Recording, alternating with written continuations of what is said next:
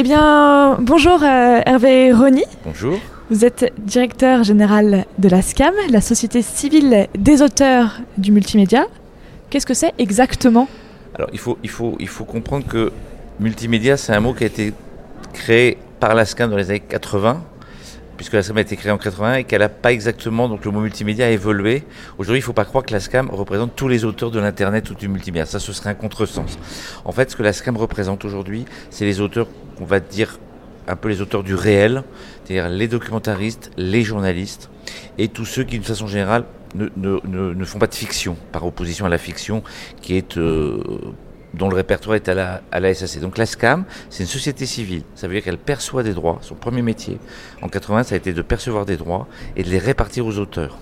Donc perception de droits, encore une fois, pour les documentaristes, pour les journalistes, en radio, en télévision.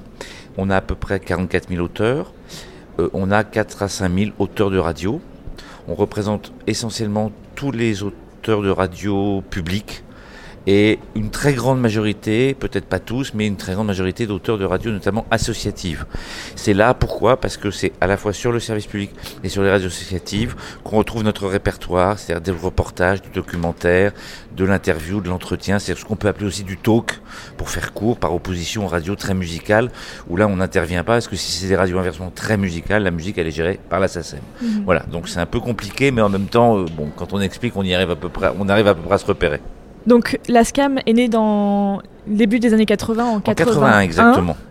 L'émission, c'est donc de percevoir des droits, mais aussi de faire connaître le métier oui, parce que de documentariste. Vous avez raison. C'est-à-dire que on défend aussi des intérêts moraux et matériels de nos membres. C'est-à-dire que ah, du fait qu'on représente beaucoup d'auteurs et d'autrices, parce qu'on leur verse des droits, eh bien évidemment, on a euh, acquis euh, une forme de de reconnaissance de la profession pour défendre leur, euh, situation en général.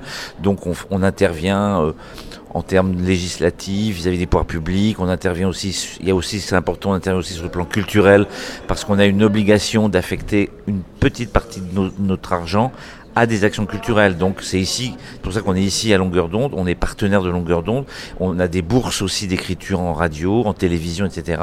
Donc on a aussi une action culturelle. Donc ça, ça vient aussi alimenter notre travail et d'une manière générale, on, voilà, on, vient aider aussi les auteurs dans les difficultés qu'ils peuvent rencontrer.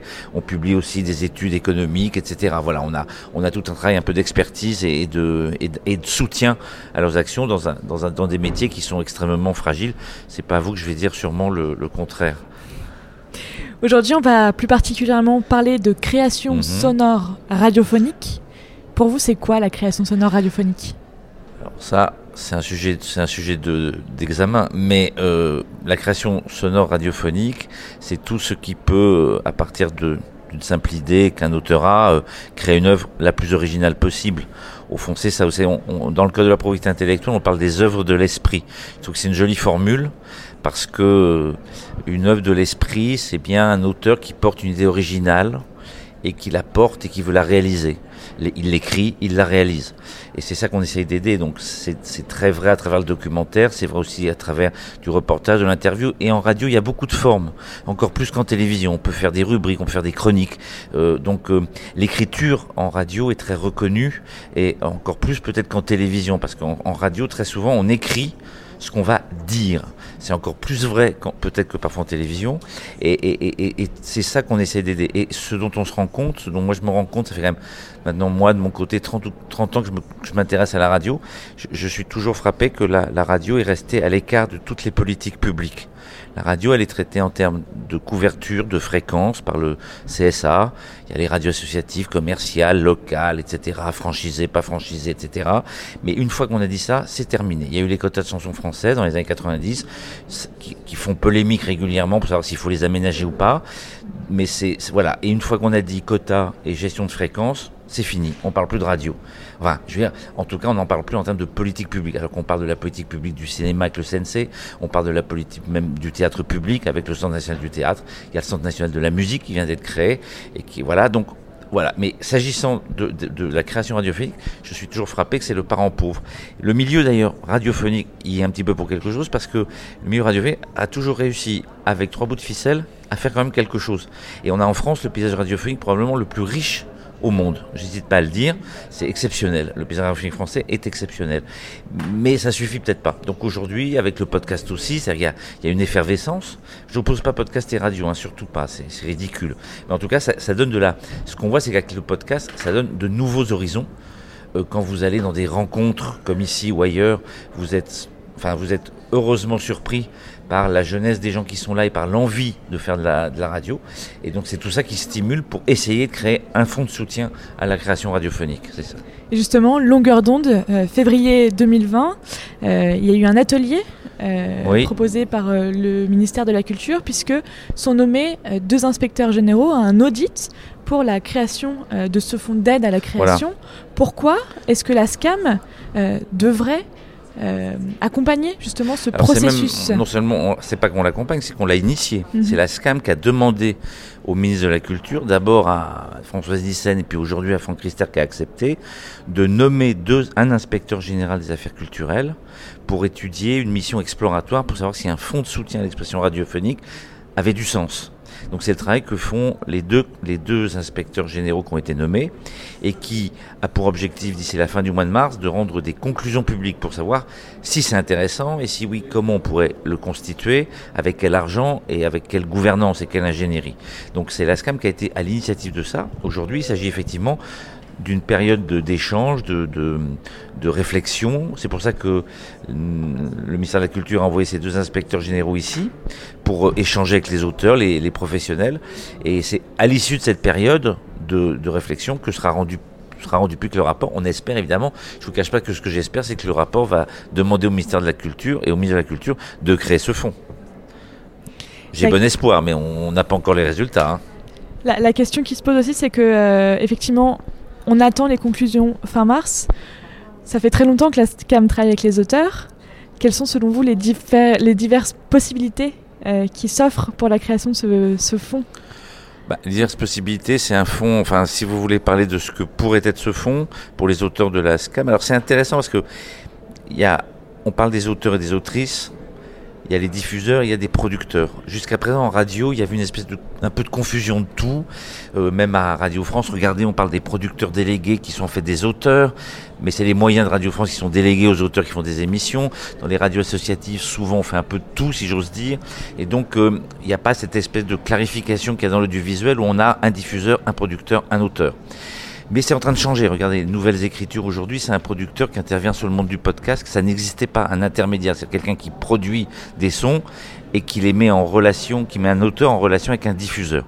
Mais tout ça pour vous dire quoi? Pour dire que ce qu'il faut, c'est un fonds d'aide à la production, il faut un peu plus de moyens pour produire, il faut un fonds d'aide aussi à l'innovation. Il y a une recherche aussi de nouvelles écritures. Comment écrire différemment, euh, comment faire émerger aussi des talents. Moi, je suis très sensible au fait que c'est que voilà, il y, a, des jeunes qui ont envie de d'écrire, il y a des jeunes qui ont envie de de se lancer là-dedans.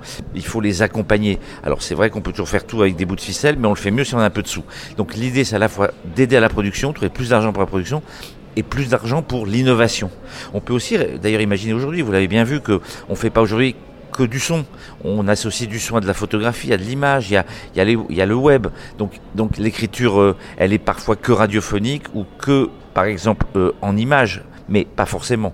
Donc il y a aussi ce côté, alors là pour le coup très multimédia qui est intéressant. Euh, donc voilà, tout ça est un vivier de réflexion. Et après, ce qu'il faudra voir dans ce fond, c'est ça qui est intéressant, c'est que ce seront, est-ce que ce sont des aides qui doivent aller que aux auteurs, donc plutôt des bourses d'écriture? Alors à l'ASCAM, il y en a déjà, ça s'appelle Brouillon d'un rêve, mais, mais on peut aussi imaginer que des aides aillent à des diffuseurs qui directement ont, peu de moyens. C'est pas parce que quand vous êtes une radio associative et que vous avez fonds de soutien à l'expression radiophonique, c'est de la survie, mais c'est pas vraiment de la vie on, on, survit. Voilà, ça évite de fermer, de mettre la clé sous la porte, mais c'est pas très suffisant. Donc voilà. Et puis il y a des producteurs. Encore, je vois, je parle de nouvelles écoutes, mais de manière générale des producteurs. Donc il faut être assez ouvert sur les idées. Ce qui est important, ce qui est fondamental, c'est que quelle que soit la manière dont l'œuvre va être diffusée, il faut qu'on soit sûr qu'on puisse accompagner des projets originaux.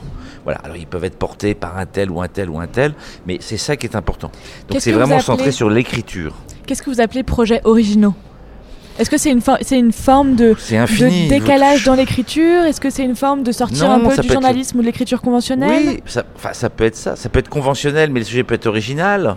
Le sujet peut être sortir un peu de l'ordinaire. Ça peut être de l'investigation. Ça peut être, euh, ça peut être euh, il n'y a pas de sujet, il n'y a pas de bon ou de mauvais sujet. Il y a une manière de le traiter.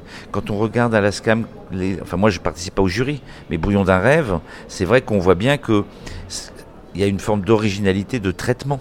Voilà.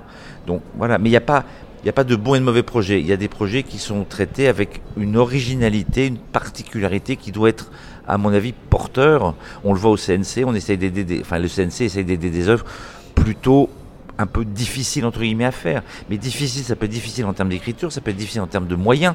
Si vous allez passer, si vous devez passer trois mois euh, euh, au milieu des pingouins euh, dans l'Arctique, c'est un petit peu plus compliqué que d'aller interroger une boulangère à, Bécon-les-Bruyères. Voilà, c'est aussi bête que ça. Mais, euh, mais l'émission sur la boulangère de Bécon-les-Bruyères peut être absolument passionnante. Il n'y a pas de mauvais sujet.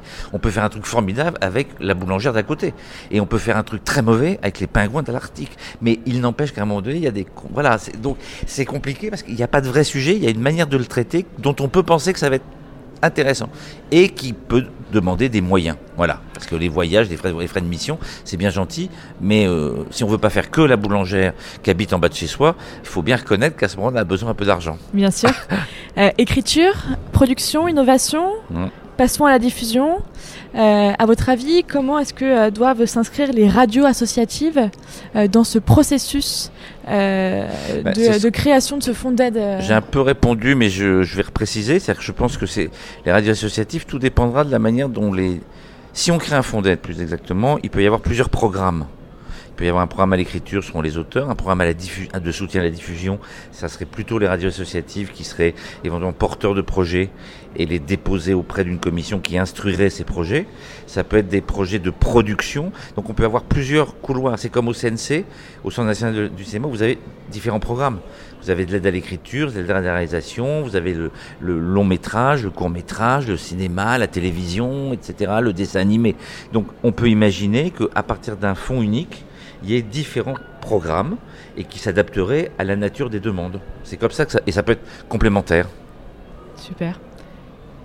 Euh, merci beaucoup euh, Hervé Rony bah, d'avoir euh, été avec nous. Je rappelle que vous êtes directeur général de la SCAM, la Société civile des auteurs du multimédia. Merci beaucoup.